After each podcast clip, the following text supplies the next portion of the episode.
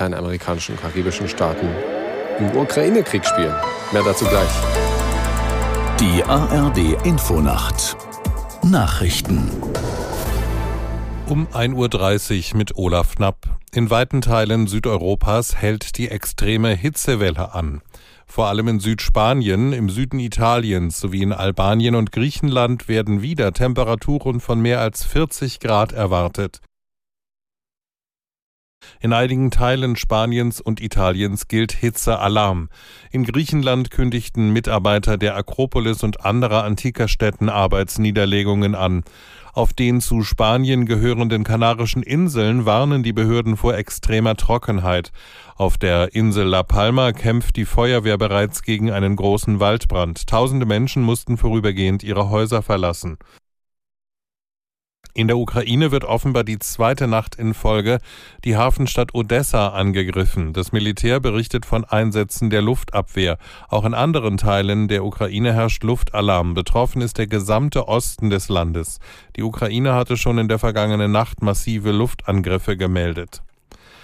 In Israel haben erneut zahlreiche Menschen gegen die geplante Justizreform protestiert. Zehntausende gingen im Rahmen eines Protesttags auf die Straßen. Aus der Nachrichtenredaktion Karen Busche. Die Gegner der israelischen Justizreform sehen die Gewaltenteilung und damit die Demokratie in Gefahr.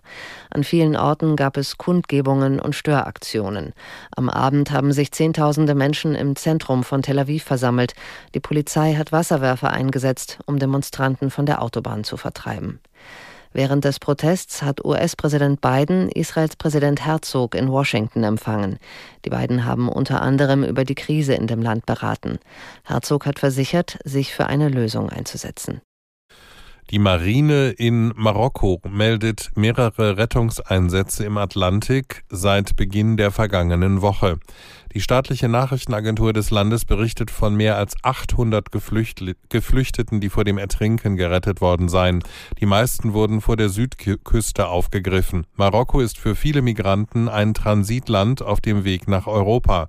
Die Kanarischen Inseln liegen etwa 150 Kilometer vor, vor der Küste des nordafrikanischen Landes. Die Route über den Atlantik gilt jedoch wegen starker Strömungen als besonders gefährlich. Das Wetter in Deutschland. In der Nacht ist es fast überall trocken, nur im Norden und Südosten Schauer, 18 bis 13 Grad. Am Tage wechseln sich Sonne und Wolken ab. Schauer gibt es vor allem im Nordwesten und im Südosten bei maximal 20 bis 27 Grad. Die weiteren Aussichten. Donnerstag mehr Sonne als Wolken, kaum Schauer, maximal 20 bis 26 Grad. Und am Freitag mal mehr, mal weniger Wolken, zwischendurch kurze Schauer bei 21 bis 26 Grad.